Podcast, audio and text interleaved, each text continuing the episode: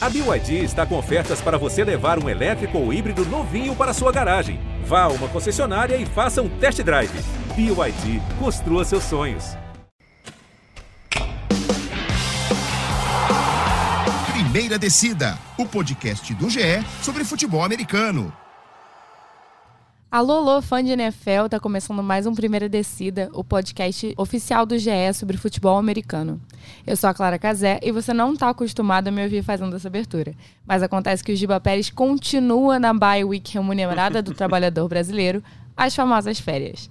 É, a gente vai começar mais um episódio do Primeira Descida, mas antes não se esquece de se inscrever nas plataformas de podcast e seguir a gente no Twitter, arroba pod1decida. Aqui hoje comigo tá meu fiel escudeiro, Adriano Albuquerque. E aí, Adriano? Oi, Clara. Tudo bem? Tudo bem? Boa semana. Uma, um fim de semana de jogos surpreendentes, jogos interessantes na NFL. E temos um convidado muito especial para debater conosco hoje.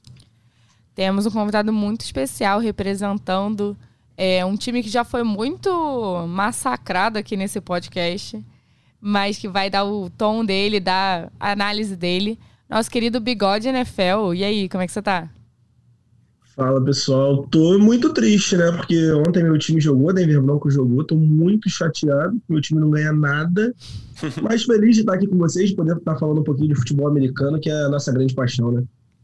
É isso. E a gente falou na semana passada é, sobre o Denver Broncos, eu coloquei o Denver Broncos como meu destaque negativo da semana, e aí eu falei que eles tinham feito o sono Night Football o terror Night Football e eu falei que ia ser um medonho Night Football, mas não. Vamos dar aqui um crédito a Denver Broncos e um crédito também a Daniela Kowalski, que me marcou hoje no Twitter.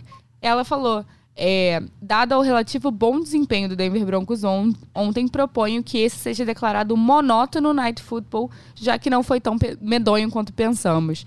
Mas eu acho que foi isso. Acho que Denver teve uma atuação melhor do que nas outras semanas, não foi, Bigode? Eu acho que ela usou a palavra perfeita, relativo. Porque a atuação é boa. Não, a atuação não é boa. A atuação é ruim. É, mas não é tão ruim quanto as anteriores, sabe? Denver conseguiu começar o jogo bem. Denver conseguiu ter uma defesa mais uma vez dominante. Isso não é uma novidade de agora. Isso já vem desde o Super Bowl 50. Denver tem uma defesa que poderia chegar ao Super Bowl várias e várias vezes. Só que como sempre falaram, antigamente faltava o quarterback. Agora, eu até falei isso ontem no Twitter, eu acho que agora falta um quarterback, um novo head coach, falta um novo coordenador de special teams, falta basicamente todas as unidades tirando a defesa. Né? Então, é muito difícil defender essa equipe, é um ataque muito conservador, com um quarterback que poderia produzir mais, que não está produzindo. E tem muita coisa para se falar desse ataque, mas está difícil demais. E assim, também não foi uma boa partida do, dos Chargers, tá? Não foi. É longe do que eles podem desenvolver. A defesa do Chargers está deixando muito a, de, a desejar nessa temporada. Mas espero que a gente melhore um pouquinho, né? Pelo menos para poder sonhar numa vaga de wild card, mas acho muito difícil já. Eu, eu, diria que foi o Miragem Night Football, né? Porque foi um primeiro quarto de miragem, assim, do Broncos. Apareceu que, pô, finalmente os caras resolveram o problema aí da, do ataque. É, Russell Wilson conectando com os caras, fazendo no mesmo timing com os seus recebedores, distribuindo a bola para todos os recebedores diferentes, né? O Tyrande novato que finalmente estreou, é, chegando com um TD numa recepção linda, longa e, né, que ele saiu sozinho, e aí no resto do jogo foi o mesmo Denver Broncos dos últimos, dos últimos jogos, né? E uma estatística interessante que eles mencionaram na transmissão americana ontem, gente, né, é, o Bigode falou da defesa do Broncos, né? A gente disse isso na semana passada também, que é uma defesa intransponível praticamente. Em cinco dos seis jogos, o Broncos não sofreu é, 20 pontos né? É, de, dos seis jogos, só um ele sofreu mais de, de 20 pontos no tempo regular. E ainda assim, duas vitórias e quatro derrotas. Então, assim, tem muito que trabalhar ali, com certeza, no ataque o Broncos. Problema certamente não é a defesa. Não mesmo. E para a gente não ficar só em um assunto, vamos trazer aquele formato que você já conhece do Primeira Descida destaques positivos, destaques negativos e depois a gente fala dos jogos da semana 6. E como somos bons anfitriões, vamos começar com o Bigode. Quem é o seu destaque positivo dessa semana 6? Cara, eu separei um jogador que, para mim, é simplesmente fantástico. É uma escolha do draft desse ano do Seattle Seahawks, que é Tarek Woolen. Um jogador que ninguém esperava nada, mas é um jogador que tem uma estatura muito boa, um corner que está fazendo a sua primeira temporada fantástica na NFL, está acendendo uma média mais ou menos de 30 de rating para os quarterbacks adversários quando o alvo é, é, na direção dele. Então, assim, é um cara fantástico, já vem de quatro interceptações nos últimos quatro jogos, sabe?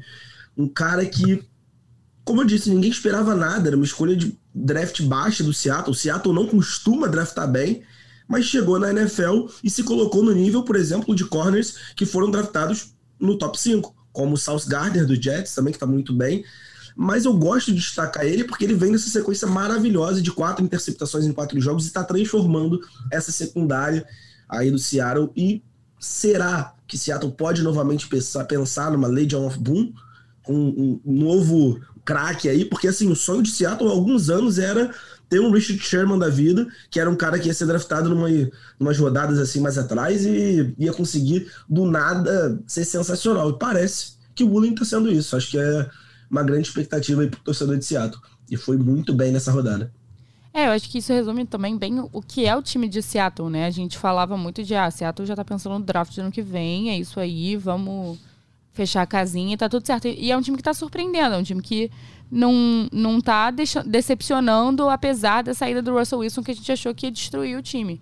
Né? Pelo contrário, o Seattle, com todo respeito aí ao, ao mas o Seattle convence mais do que o Broncos. Né?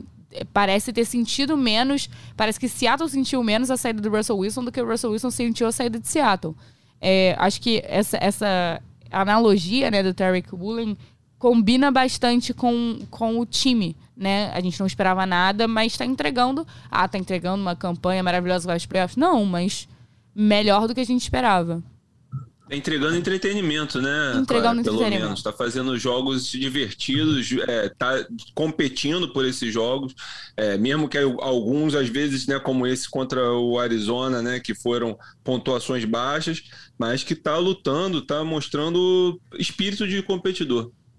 Com o time do Seattle, assim, se você olha o time sozinho, o time é muito ruim, assim, por nome. Mas quando você olha o que o time tá jogando, o time tá muito melhor do que muita gente por aí. E assim, tá jogando. O Jalen Smith tá jogando um absurdo.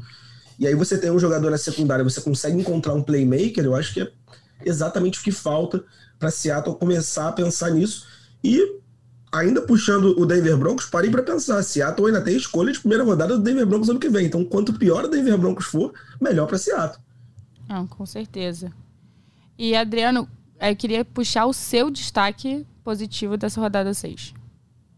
É isso. Na semana passada a gente falou do cara, né? A gente pegou no pé dele e essa semana ele correspondeu. O Jamar Chase foi importantíssimo, crucial para a vitória do Cincinnati Bengals sobre o New Orleans Saints 30 a 26 nesse domingo, né? Tava tava apagado na temporada, tava sendo simplesmente um decoy, não estava acontecendo nada e apareceu com sete recepções para 132 jardas, algumas dessas recepções muito difíceis ali, complicadas, esti estilo de Amar Chase e dois touchdowns incluindo o da vitória sobre o Saints. E aí vale destacar também Clara, a liderança do Joe Burrow, mais uma vez, né, que jogou muito, tá? É, né, eu acho que os problemas de, de Cincinnati nessa temporada não podemos é, botar nas costas do Burrow, ele tá jogando muito bem, é, e ele chegou no Superdome usando a camisa do Chase, né, que o Chase usou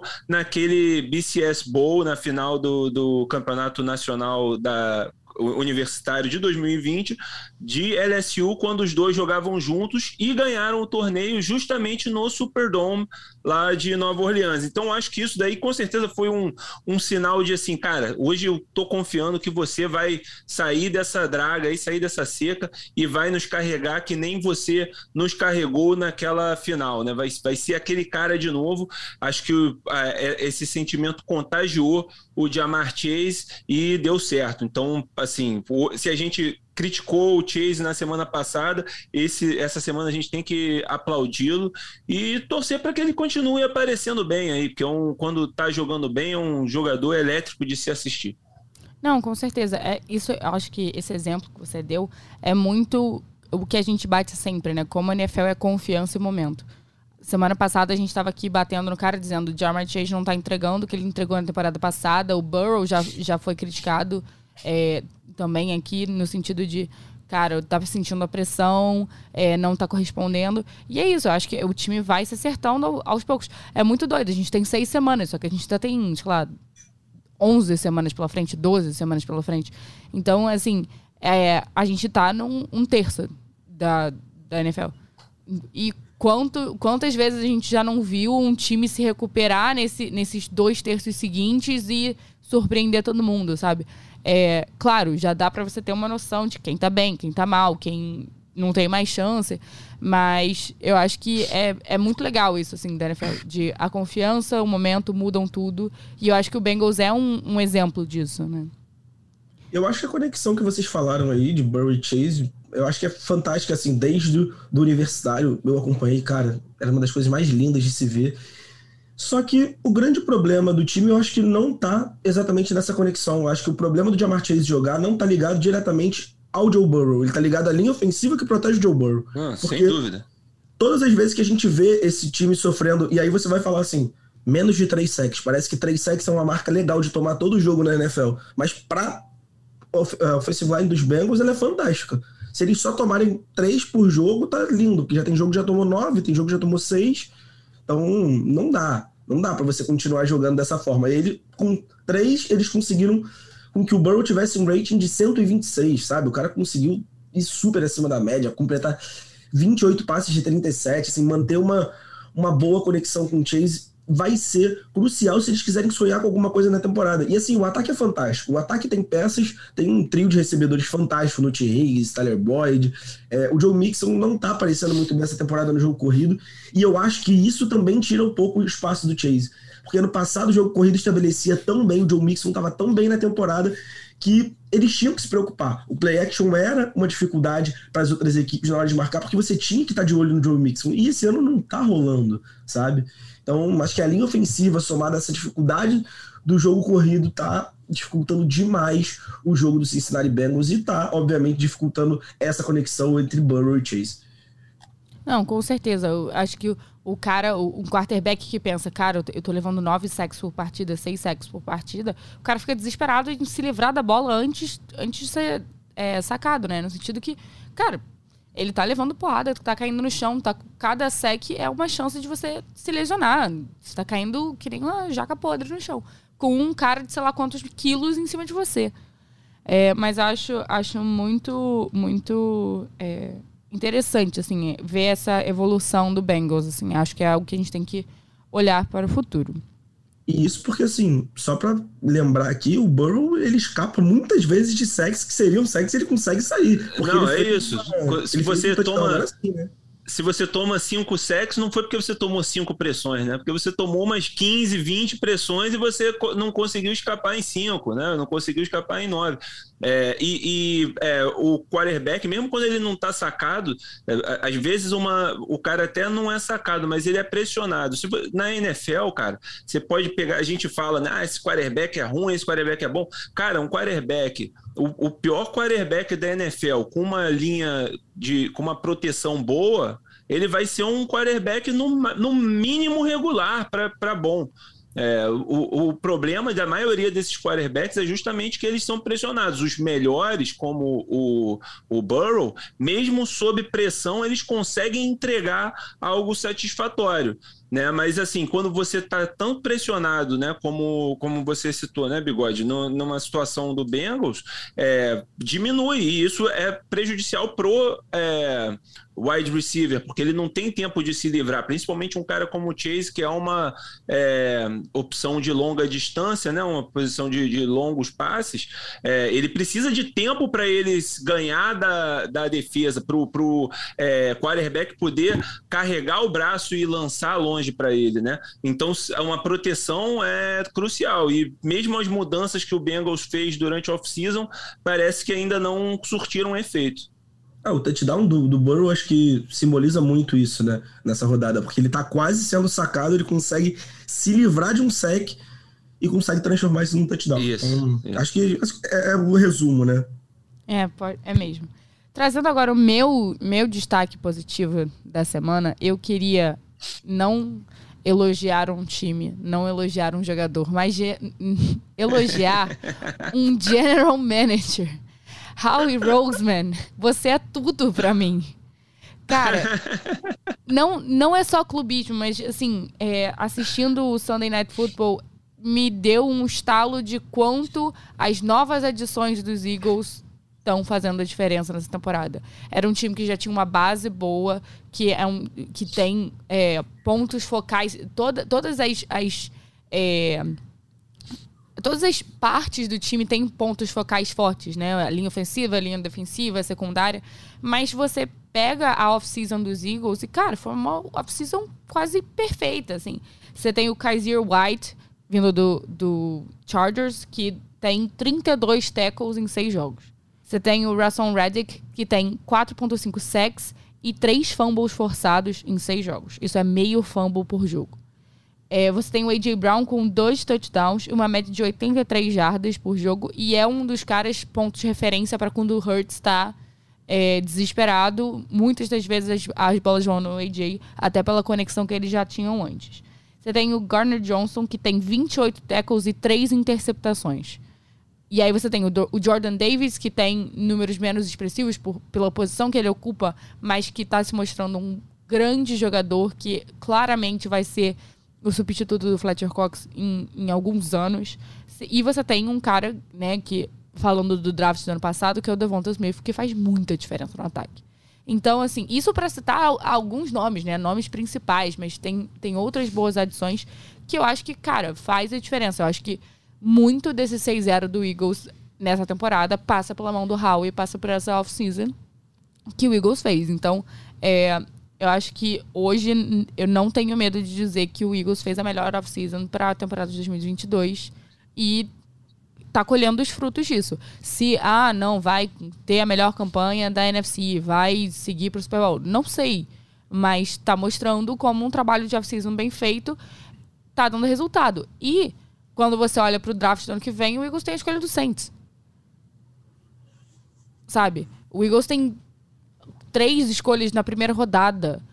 Entendeu? Uhum. E com times que estão mal. E, e, times que, que vão entregar, entregar escolhas altas. Então, é, realmente é um trabalho espetacular. Não, com certeza, claro. E eu tava pensando assim, ah, pô, quem que a gente vai falar do, do Eagles, né? É, é, se você vendo a campanha, né, o time de, de 6-0, você, ah, um deles vai estar tá para MVP, para jogador defensivo, para coisa, mas eu não colocaria nenhum deles. O, o Jalen Hurts por exemplo, ele está jogando muito, mas ele não é o meu candidato a MVP, não, está entre os meus top 3 MVP. Na defesa também, apesar da defesa estar tá jogando muito, eu não tenho nenhum aqui que eu diria, ah, não, esse é o jogador de defesa da, do ano. Então, é, assim, é um sinal de que é um time muito bem montado, que a soma das partes está fazendo a diferença.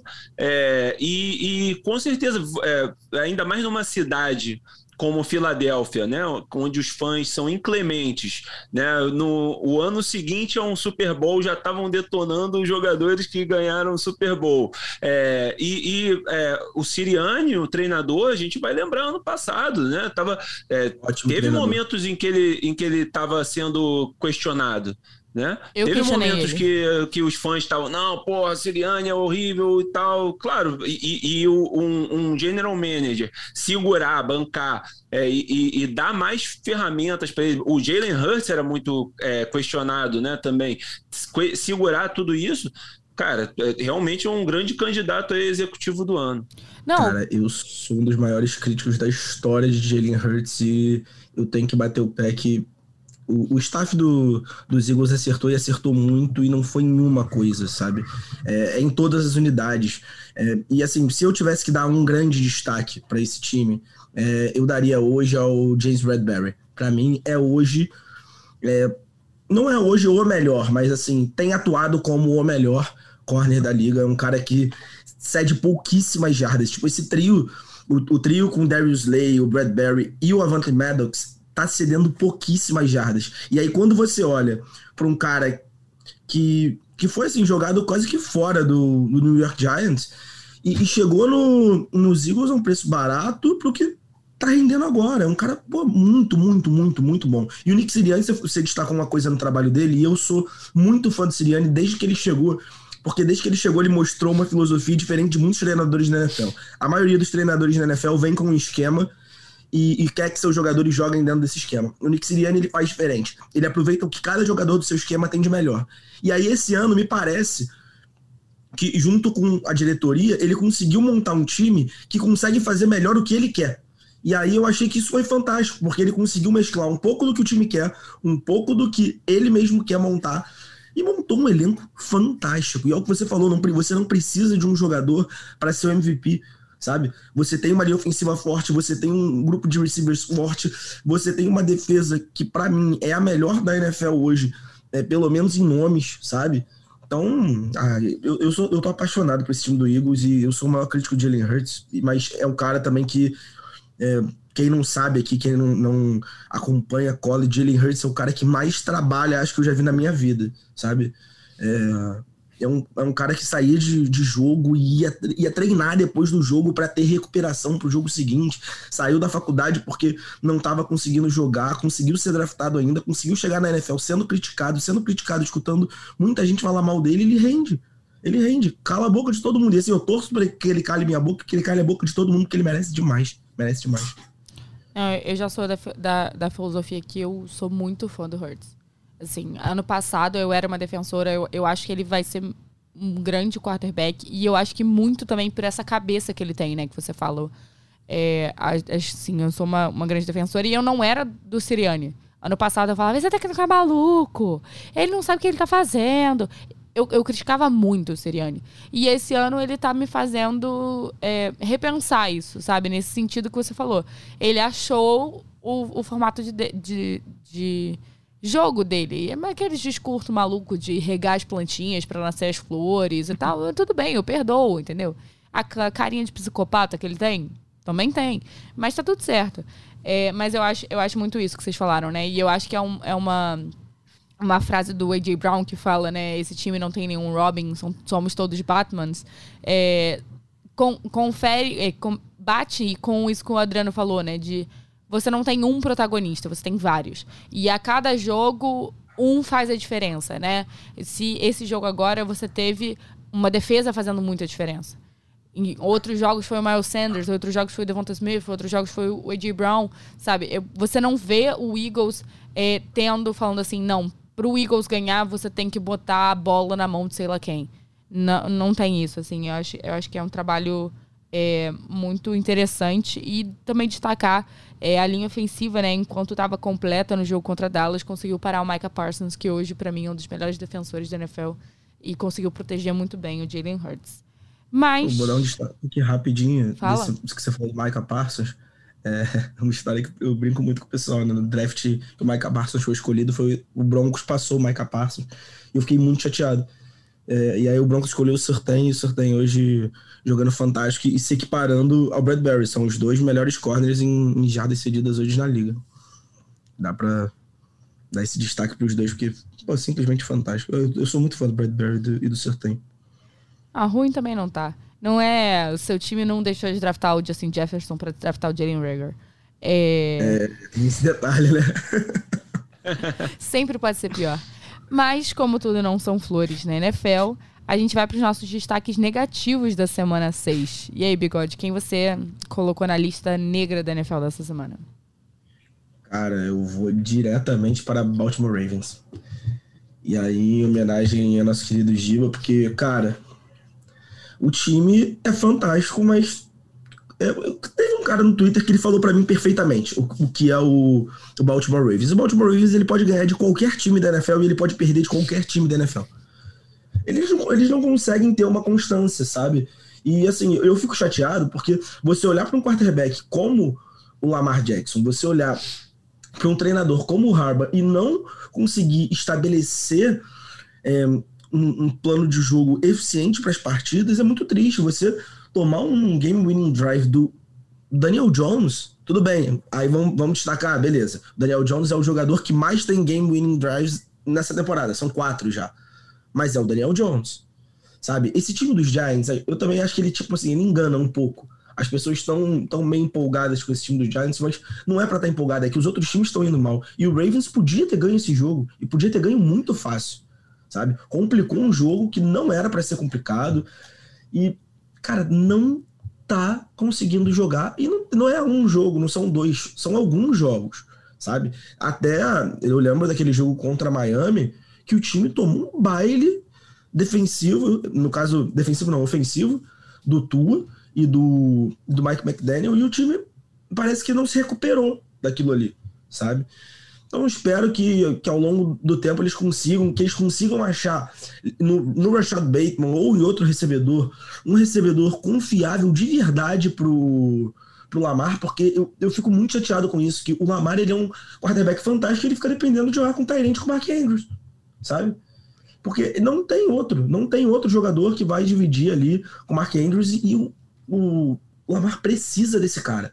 Precisa desse cara, precisa de jogo corrido. Pra gente falar que o jogo corrido não tá entrando, nesse jogo por um acaso entrou. Kenny Drake conseguiu é, suprir essa carência um pouquinho, mas o time, quando precisa ganhar, não ganha. Tomou 14 pontos no último quarto, sabe? Você tomar 14 pontos no último quarto do jogo é complicado demais. Complicado demais. Um time que segura o adversário em 10 durante todo o jogo e toma 14 no último. É, o Giba Pérez se sentiu re completamente representado nesse momento. Ele estaria pistolando igual, se não pior. É, mas é, muito isso que o Giba fala, né? É um, é um time que cede muitas jardas. Muitas jardas. A secundária do Ravens é uma mãe, né? E isso prejudica, né? A conta chega. É, eu, eu lembro que eu falava muito ano passado da defesa do Kansas City Chiefs, que todo jogo levava quase 30 pontos. E aí eu falava, vai ter jogo que o Mahomes vai fazer a mágica dele e levar 30 pontos, não vai dar nada. O Kansas City vai fazer 40. Mas não é todo jogo que você consegue é, é, recuperar 30 pontos do placar. E eu acho que é muito isso, né? O, o, Ravens cede muitas jardas, o Ravens acaba cedendo muitos pontos, e principalmente em um tempo curto, né? Parece que a, a defesa dá um, um, apagão, assim. E não é todo jogo que o Lamar vai conseguir se recuperar, não é todo jogo que o Ravens vai ter tempo para se recuperar, né? O jogo do, do Miami foi muito isso. O Miami começou no último quarto, eles largaram o Miami para falar: obrigada, gente, a gente jogou três quartos, fiquem à vontade, joguem um quarto. Sabe? É, eu, acho, eu acho que é muito isso. O, o, Ravens parece um time um pouco displicente, assim, de. Tem horas que abandona o jogo e você fala. Peraí, querido, volta lá. Ainda, tem, ainda tá rolando a NFL aqui. Entendeu? Eu acho que é muito isso, assim, essa displicência do Ravens. Chama bem minha atenção. É, eu concordo, não tenho muito a acrescentar, não. Foi, tem sido isso que está acontecendo com o Ravens. O, eles não estão sabendo finalizar jogos. É, é, uma decepção, né? Porque o Lamar é, te, venha, vinha fazendo bons, boas partidas, mas nos finais dos jogos não está entregando. E eles precisam. É, encontrar uma solução também para esse jogo corrido, né? O Kenyon Drake fez uma bela partida, um, um belo touchdown ali numa jogada que está se tornando muito comum, né? Na NFL, aquele é, pull ali para abrir a, a o buraco pelo lado. É, foi, foi muito bem naquele touchdown, mas eles precisam ali de uma opção corrida para ajudar também o, o Lamar Jackson, né? Que era um, um, ponto forte que eles tinham na temporada de MVP deles, né? É, tinha um bom jogo corrido ali com ele, com o Mark Ingram. E ah, nos últimos, no último ano, aí desde que o J.K. Dobbins se machucou, que eles estão é, em dificuldade nessa área. Vamos ver se eles se estabilizam e se começam a jogar 60 minutos. Esse time tem, ele parece que tem muita dificuldade de deixar as pessoas saudáveis. É, acho que é. junto com o São Francisco 49ers é o time da NFL que, que Pô, mais tem perdas na, na, última temporada foi muito parecido, sabe? E, e eu fico muito chateado também, porque quando eu olho pro Mike McDonald, que é o coordenador defensivo desse time, é um cara que às vezes ele tenta agressivar com os safeties que ele tem. E, pô, cara, ele faz muita besteira. É, esse jogo do. O próprio jogo contra o Miami Dolphins, eu acho que ele resume muito o que foi isso. Que é ele aproxima demais, às vezes, o Kyle Hamilton, que é um cara que é um cara forte, é um cara que tem. É, que gosta de trabalhar perto do box, só que ele aproxima o cara demais. Aí tu tem um time que às vezes tem um wide receiver um pouquinho mais rápido, ele faz uma rota um pouquinho mais longa, fica um pouquinho mais de tempo no pocket, com um quarterback, aí você toma uma big play. E aí cai no que a Clara falou. Você cai num cara que, num time, né, no caso, que cede muitas jardas. E assim, não, é, cede muitas jardas por jogada. Não é assim, ah, o time cede muitas jardas porque fez falta. É, cede, tipo, muitas jardas em, sei lá, 20 jogadas. Assim, não é um acumulado, é uma jogada que o time cede 80, uma jogada que o time cede 30, sabe? É muito triste, muito triste, muito triste. E decepcionante, o Giba deve estar chorando com isso. Coitado, o Giba tá de férias, passando raiva com o Baltimore Ravens.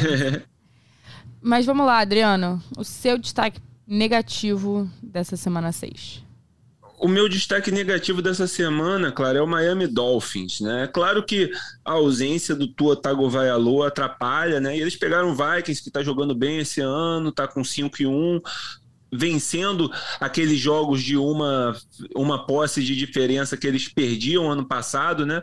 É, e, e, assim, eu até aproveito para trazer isso, porque a gente não falou do Vikings é, nas últimas semanas, não que eu lembre, né? E eles estão com uma boa campanha, mas também é, acho que, que ficam medo assim de estar tá enganando um pouco né, a, a, campanha deles ainda, porque eles não convenceram muito bem. Eles abrem distância, deixam os outros times, deixam os outros times reagirem, né? É, contra foi esse o roteiro contra o Detroit, contra o Chicago, agora contra o Miami.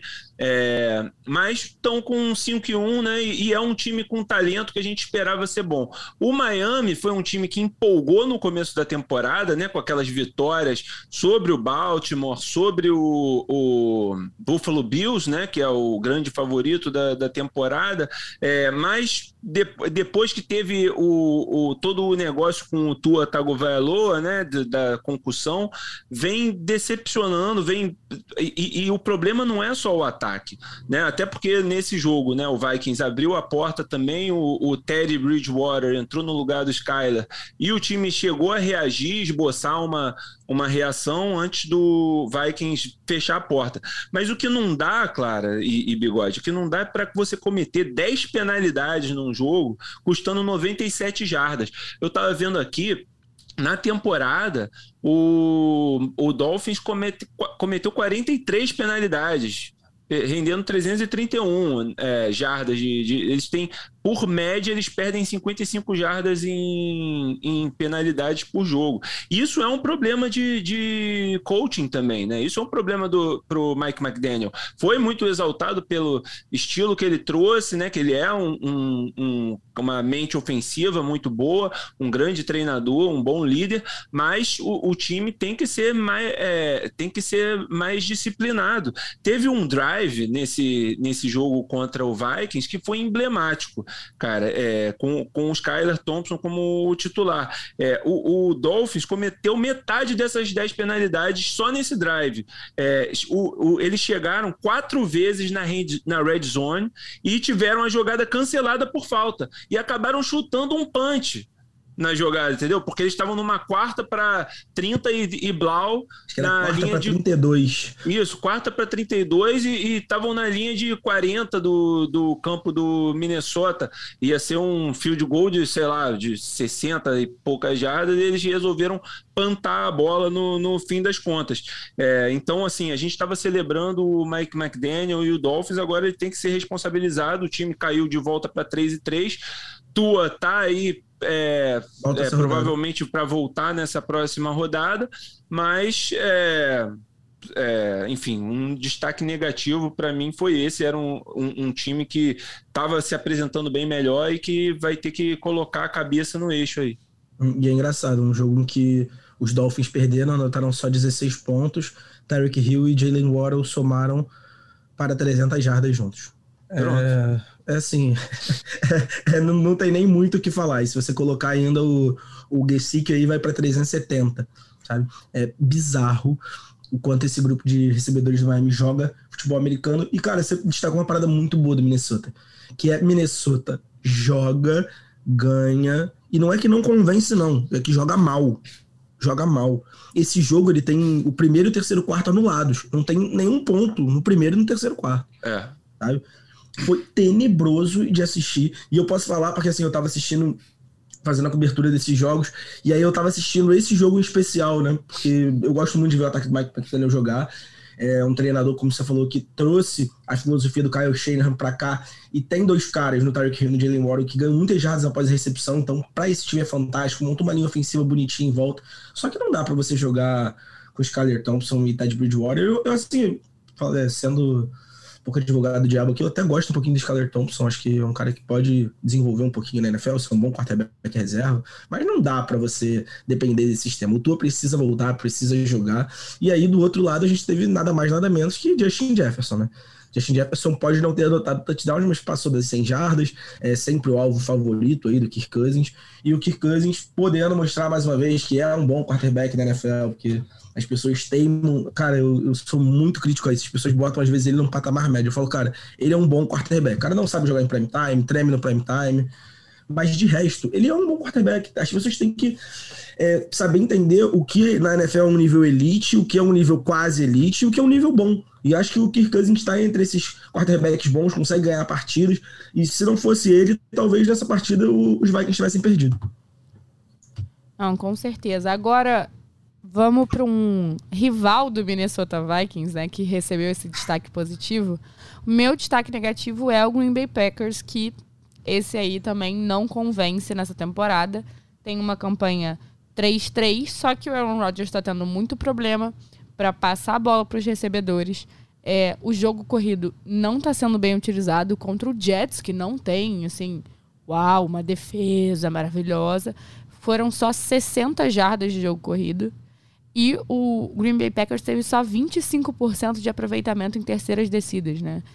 É, eles tiveram é, até mais posse de bola, mas não conseguiram converter e acabaram perdendo para o Jets, fazendo essa campanha 3 e 3. É um time que tá.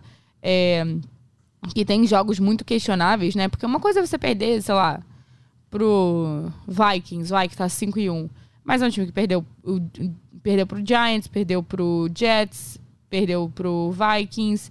É, e, e, e, os jogos que ganhou, né, contra os Buccaneers, contra os Chicago Bears, até contra os Patriots, não foram jogos que você falou assim, ah, nossa, foram jogos que realmente é, com, um time jogou bem, assim. Eu acho que quando a gente, a gente bota muita expectativa, né, nesses times que tem grandes quarterbacks, é, como é o caso do Aaron Rodgers no Green Bay, mas é um time que está sentindo muita falta do Devonta Adams e que tá, cara, se perdeu, assim.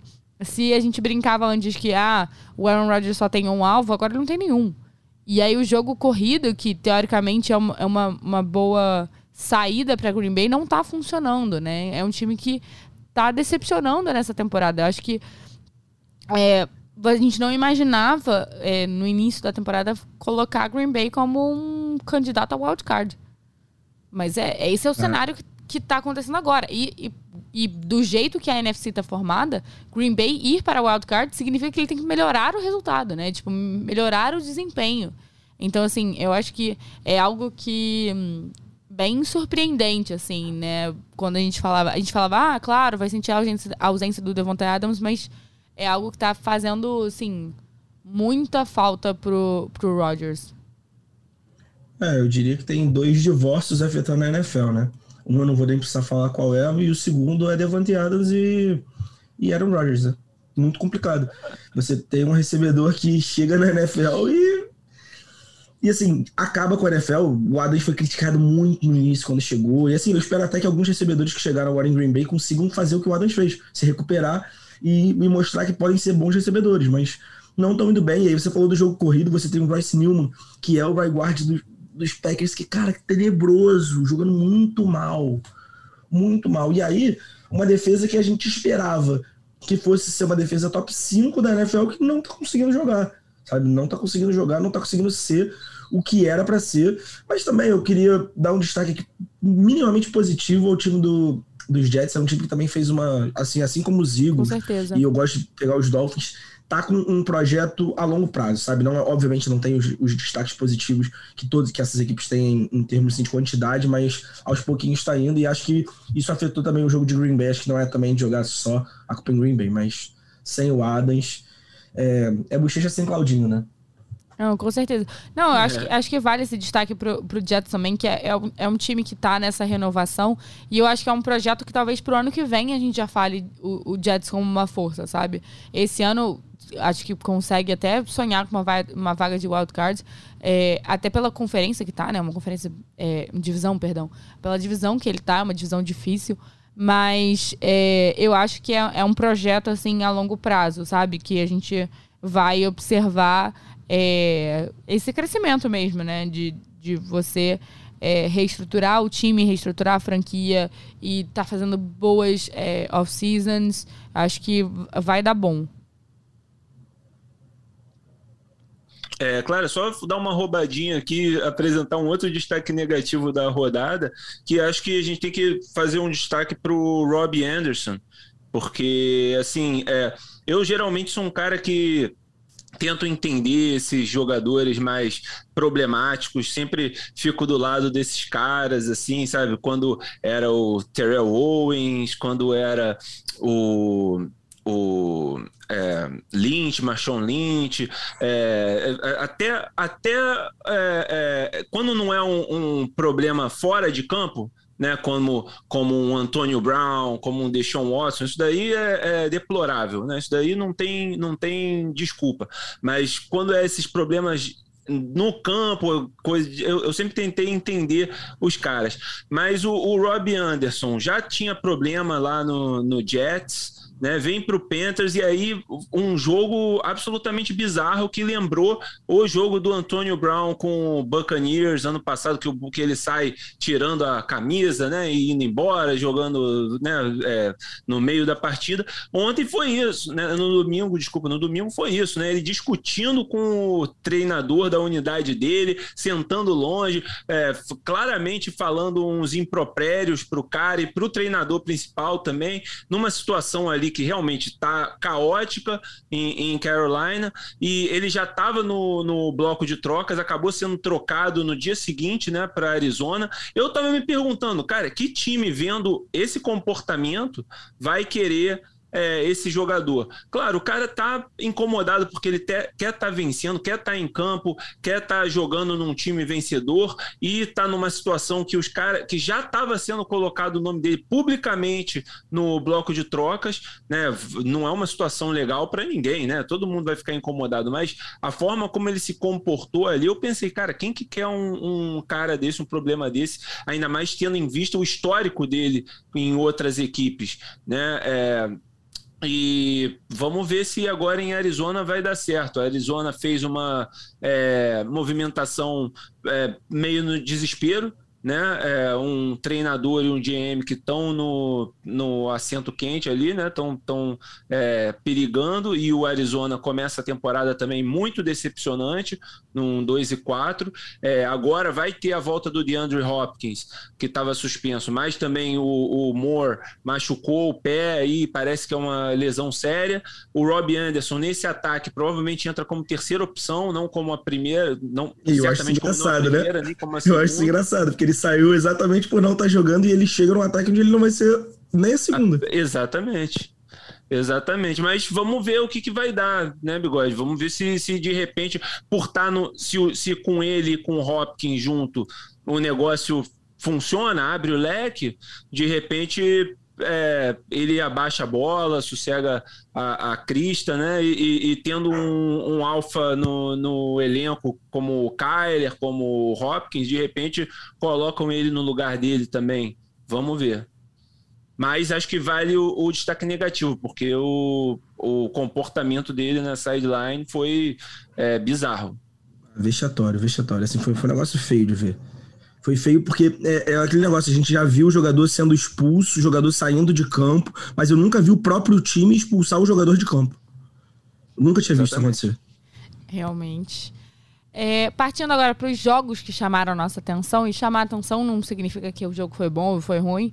É, vamos lá, Bigode, qual jogo você destaca dessa semana 6?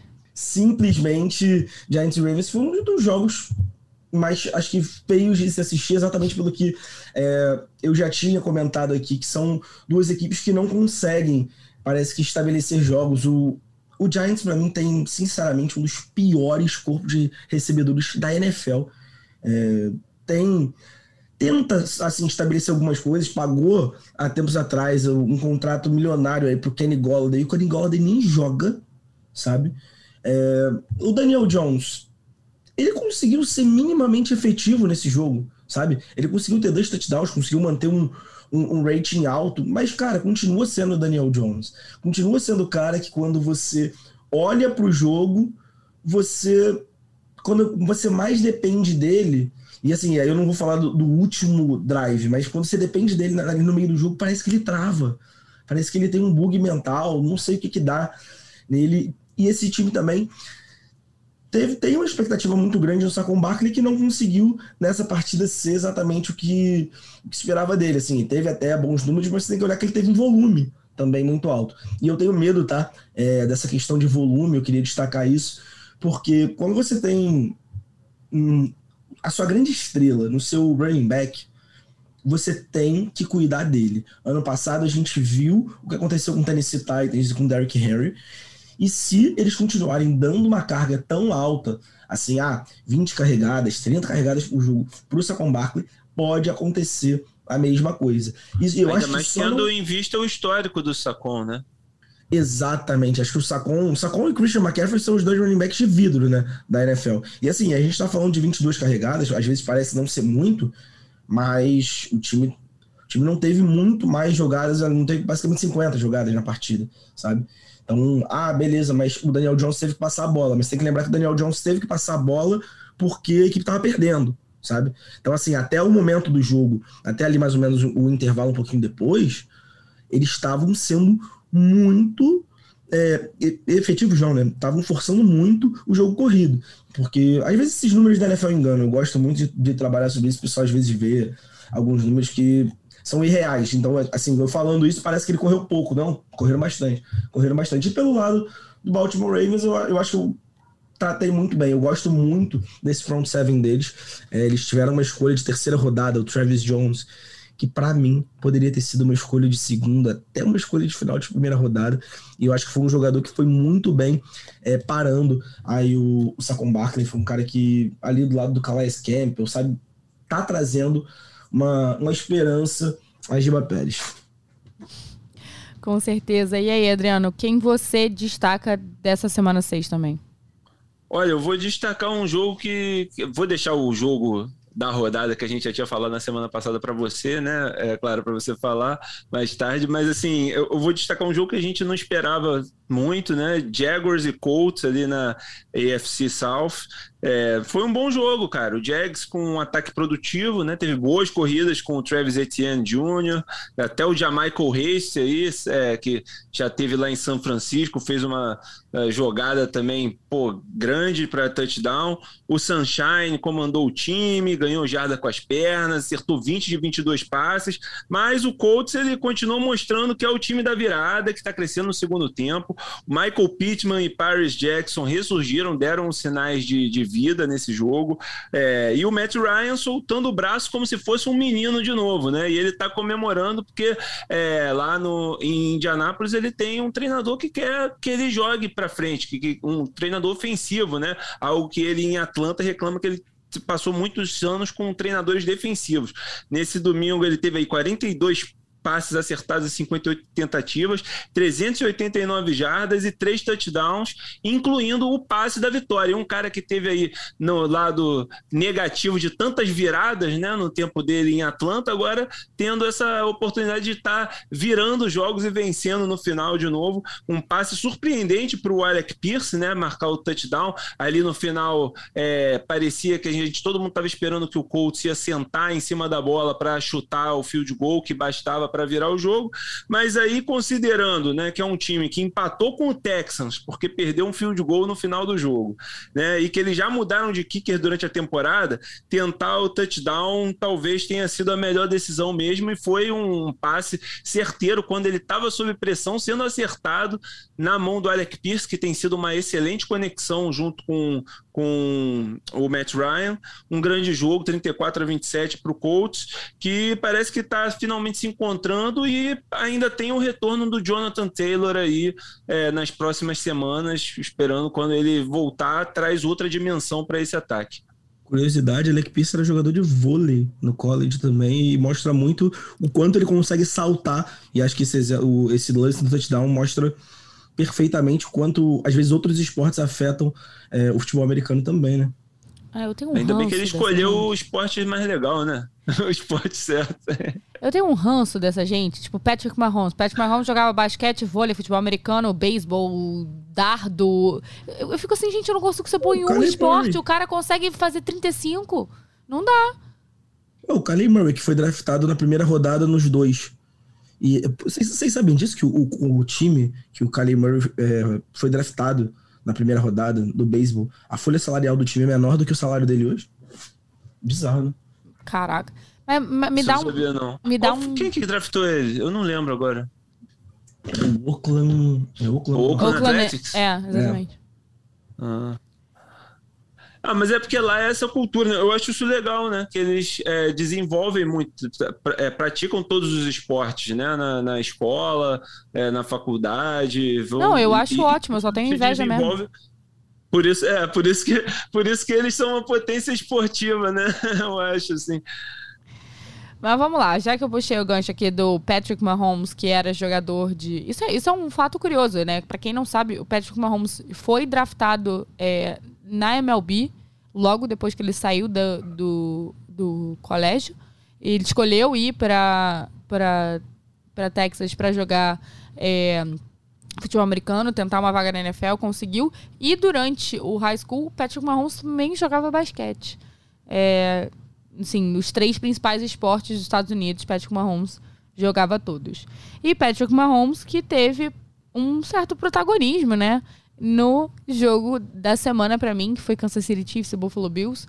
É, por mais que eu ame o Eagles e entenda super que uma rivalidade Eagles e Dallas mereça é, o prime time de domingo, não entendi porque esse jogo não tava no prime time.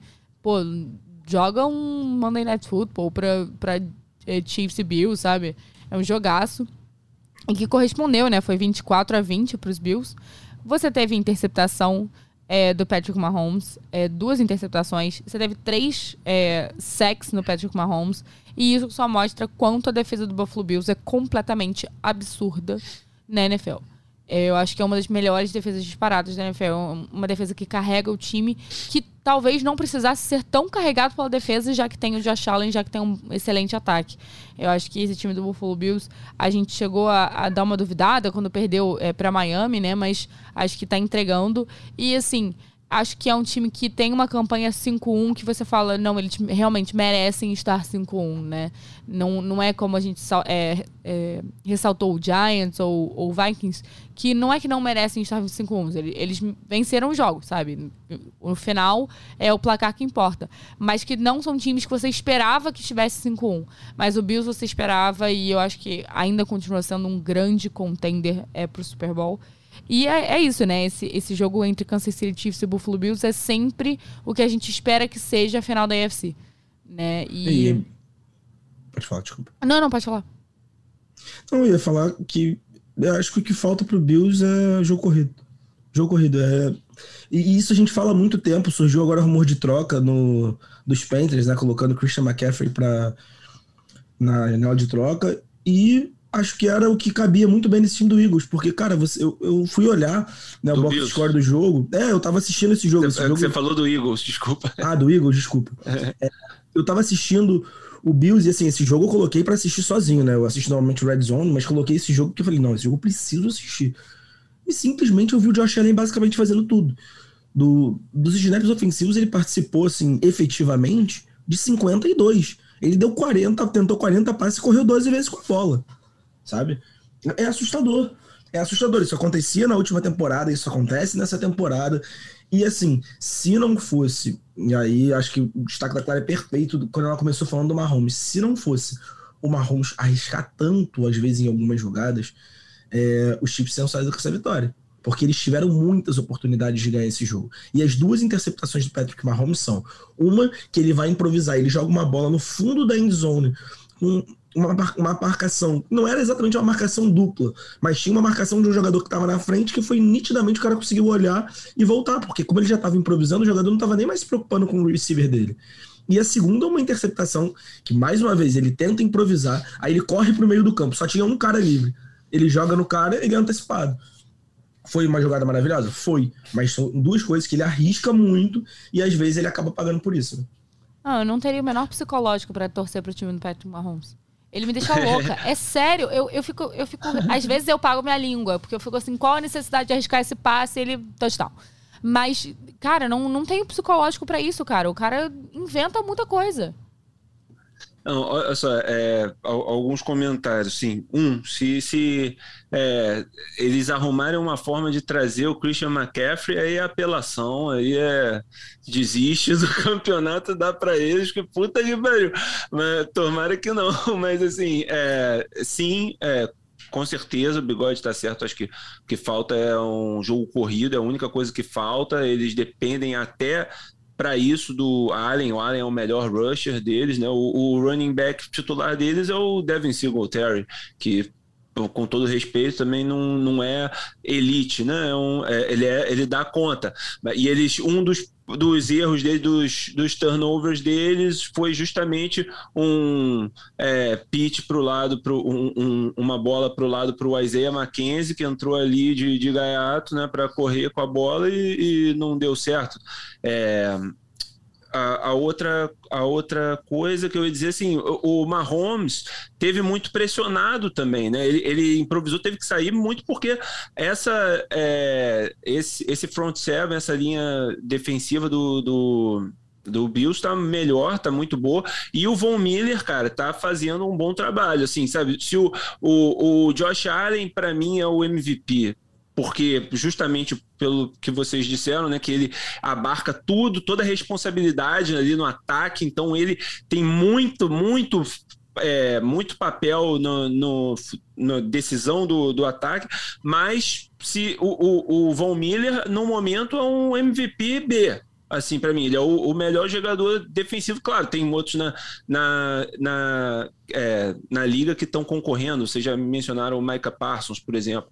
Mas é do, do Bills, o, o Von Miller está sendo. É, extraordinário, uma adição é, decisiva. E nesse jogo ele saca o, o Mahomes, pressiona o Mahomes múltiplas vezes e é o, um dos principais é, responsáveis pela é, interceptação no fim do jogo. Né? Que ele e o Milano ali pressionam e, e, e pressionam o, o, Mahomes a fazer aquele passe para a interceptação. Então, é, assim, eu não duvidei do Bills, mesmo na derrota para o Dolphins, também, apesar do Eagles estar é, invicto, para mim o Bills continua sendo o, o principal favorito ao, ao título. Estão tá, jogando demais de todos os dos dois lados, em, em todas as fases do jogo.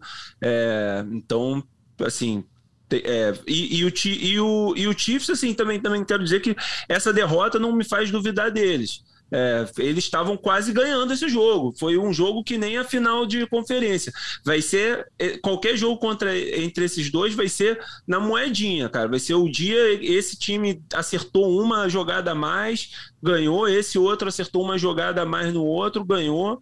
É, então, assim, essa, essa conferência realmente, apesar de ter outros bons times, vai provavelmente ficar entre esses dois. E os Bills, assim, é um time que perdeu basicamente os dois pilares da secundária, né? Que é o Micah Hyde, que desde que desde que o Sean McDermott chegou no time, chegou junto com ele e tem sido o pilar defensivo desse time, perdeu e tá se jogando sem Trey Davis White. Aí você joga contra o Patrick Mahomes, mas eu acho que mostra também a falta que o Tyreek Hill faz para essa equipe, né? É, não tem mais o recebedor, não tem um recebedor mais fantástico que era o Tyreek Hill. E muita gente fala, usava aquele discurso de agora ele vai espalhar a bola para vários recebedores. Gente, quando você tem o Tyreek Hill, você dá a bola para ele, não é porque você não quer espalhar para vários, é porque ele é muito bom.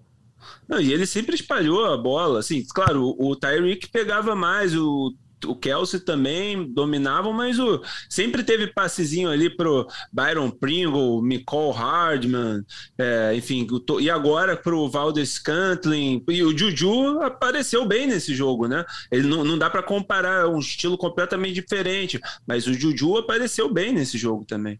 Mas com certeza faz falta o Tyreek Hill como essa deep threat aí, né?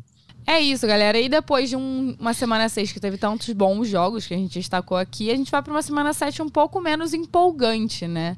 É, mas mesmo assim, cabe aos participantes do Primeira Descida destacar um jogo para você assistir na próxima semana. Bigode, qual é o seu jogo de destaque?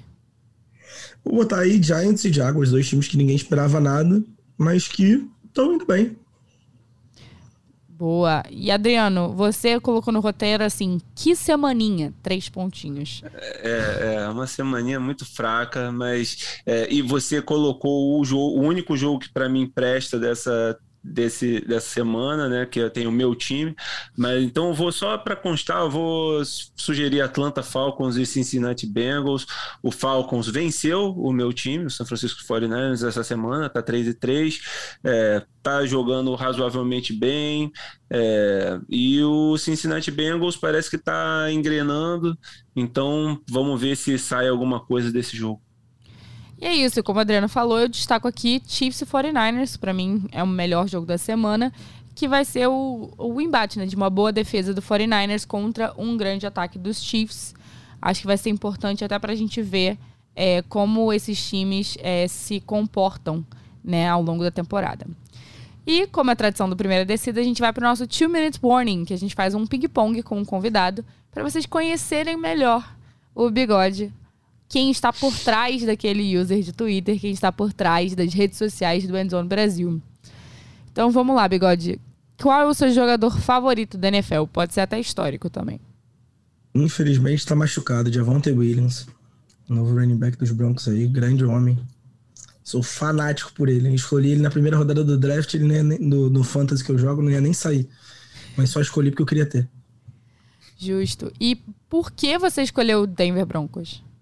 Pô, essa história é muito louca, mas eu vou resumir aqui. Eu cheguei em casa muitos anos atrás, meu avô estava assistindo futebol americano, eu vi um jogo do Bengals. E eu vi que a camisa era laranja, fiquei torcendo para um time de laranja. Um belo dia, vi o Broncos de laranja, comecei a torcer pro Broncos, vi que eram os Broncos, fiquei torcendo pros Broncos. Aí uma vez teve um jogo Broncos e Bengals, aí eu percebi que eu tava torcendo pro time errado, mas eu já tava torcendo, aí não dava mais para voltar. Fiquei sendo Broncos e eu já amava os Broncos, já sofria pelos Broncos, então triste. Cara, Espetacular essa história. Parabéns, na semana 7 você conseguiu ter uma das melhores histórias de resposta a essa pergunta. Eu acho que só perde para Everaldo Marques dizendo que ele é Green Bay Packers por causa das cores do Brasil. É... Mas. Eu é... acho que essa é melhor, eu acho que essa é melhor. Talvez, talvez, acho que sim, acho que sim. então vamos lá, Bigode. Um jogo marcante para você. Cara, um jogo marcante, Super Bowl 50. Não tem como, né? É, o meu time ganhando um Super Bowl, com uma atuação horrível do ataque, uma atuação maravilhosa da defesa. Acho que é um dos jogos mais fantásticos que eu já vi de futebol americano. Cara, eu tenho uma história muito engraçada com o Super Bowl 50, porque eu, é, três anos depois do Super Bowl 50, fui morar em Charlotte, né? Onde é a cidade do Carolina Panthers. E eu tive que fazer um trabalho de, da faculdade, eu, eu fiz faculdade lá por seis meses fazer um trabalho da faculdade que eu tinha que analisar a cobertura do Super Bowl. E eu comparei o Super Bowl 1 com o Super Bowl 50. E eu fui muito empolgada a fazer o trabalho, fiz uma puta apresentação e tal. E tinha um menino muito revoltado na primeira cadeira, assim. Aí, tipo, ele chegou para mim, depois eu terminei a apresentação, ele falou, tipo assim: Olha, é, eu sei que você não fez na má intenção, mas aqui a gente não gosta de falar sobre o Super Bowl 50, tá? Aí eu assim, tipo, ah, tá, desculpa, perdão. Mas é isso. Forasteira vindo é, falar mal a forasteira, a brasileira vindo falar mal do meu time aqui. Mas é isso. E se você pudesse ter qualquer jogador em atividade da NFL no seu time, Bigode, qual você teria? Patrick Mahomes, com certeza. Ainda mais que ele joga contra mim, porque eu tiraria de um e botaria no meu time ainda. Você, você acha que Patrick Mahomes no Denver Broncos dá certo ou, ou a gente ia ver um Russell Wilson 2.0? Com, com Nathaniel Hackett nada dá certo. Com Nathaniel Hackett nada dá certo. Pode mandar esse cara embora, porque qualquer jogador pode botar. É, o melhor jogador para mim, o, para mim, o Russell Wilson. Para mim, o Patrick Mahomes é o melhor quarterback em talento da história. Então, gente pode botar o melhor lá que ele não consegue jogar. E se você pudesse mudar o resultado de um jogo na NFL, qual você mudaria? Putz, de um jogo, cara, eu acho que o Super Bowl que, que os Broncos perderam para os Niners, acho que foi uma lavada. Assim, eu, eu, fico, eu fico meio nervoso porque eu não sei se eu escolheria talvez não ter perdido pro Russell Wilson. Acho que seria um dos Super Bowls. Mas agora, agora parando para pensar, ah, eu acho que ela vai. Ah, pelo Manning, pelo tanto que eu gosto do Manning, acho que eu vou no do, no do Russell Wilson, no que a gente perdeu para eles. Aquele Super Bowl foi traumatizante. E até porque seria o primeiro. Seria, teria sido né, o primeiro Super Bowl do Demarius Thomas, que é um jogador falecido, né, infelizmente, mas é um jogador que tá no meu coração. Era um dos meus jogadores favoritos da história da NFL. E acho que merecia uma temporada fantástica do Peyton Manning. Acho que coroar aquela temporada com um Super Bowl teria sido uma coisa histórica. Com certeza. E agora a gente já está chegando no fim do Primeira Descida abrir o espaço aqui para o Bigode fazer o merchan dele, dizer onde a gente encontra ele nas redes sociais, onde ele faz o conteúdo dele. O microfone é seu. Cara, me sigam lá no NFL Bigode, tanto no Twitter quanto no Instagram. E sigam o nosso trabalho lá do Endzone Brasil, que a gente está todo dia postando conteúdo, todo dia fazendo as coberturas dos jogos da NFL e tudo mais. Cara, estão produzindo muito, muito, muito. E tem muita coisa boa ainda para ver. É, acho que falar de futebol americano é muito, muito, muito gostoso. A gente ama fazer o que faz e acho que a prova disso está na qualidade do, do conteúdo que a gente coloca. E aí eu não falo só de mim, não, tá? Eu vou falar de mim, vou falar de vocês, vou falar de todo mundo que hoje em dia produz conteúdo na NFL. Acho que é uma comunidade muito importante para o crescimento do esporte aqui no Brasil. Ah, com certeza. Eu acho que é, eu sempre falo isso aqui, né? Trazer esses. É, quando a ideia surgiu, né? De a gente trazer um convidado a cada semana, eu, eu conversei com o Giba, falei, cara, eu quero trazer essas pessoas que fazem, às vezes, muitas vezes, no amor.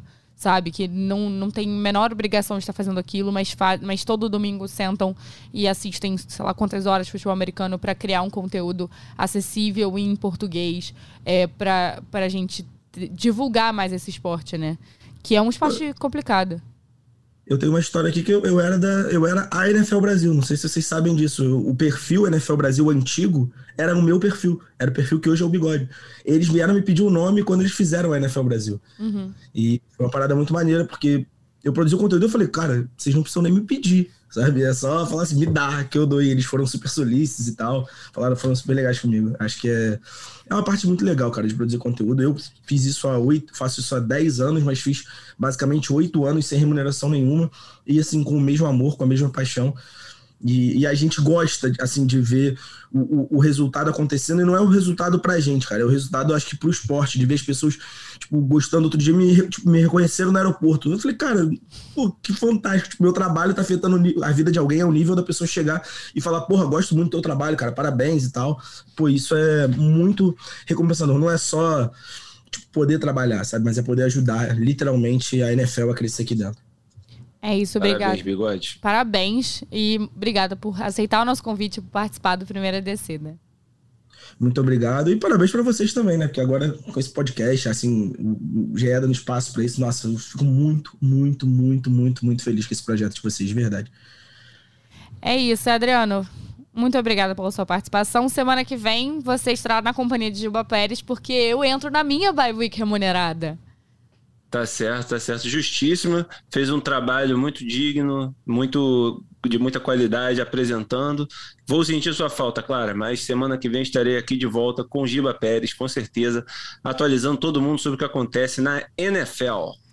É isso, gente. Muito obrigada para quem ouviu até aqui. Não se esqueçam de se inscrever nos agregadores de podcast e seguir a gente no Twitter, pod1decida. Até a próxima semana. Esse podcast tem edição de Maria Clara Alencar, coordenação de Rafael Barros e gerência de André Amaral.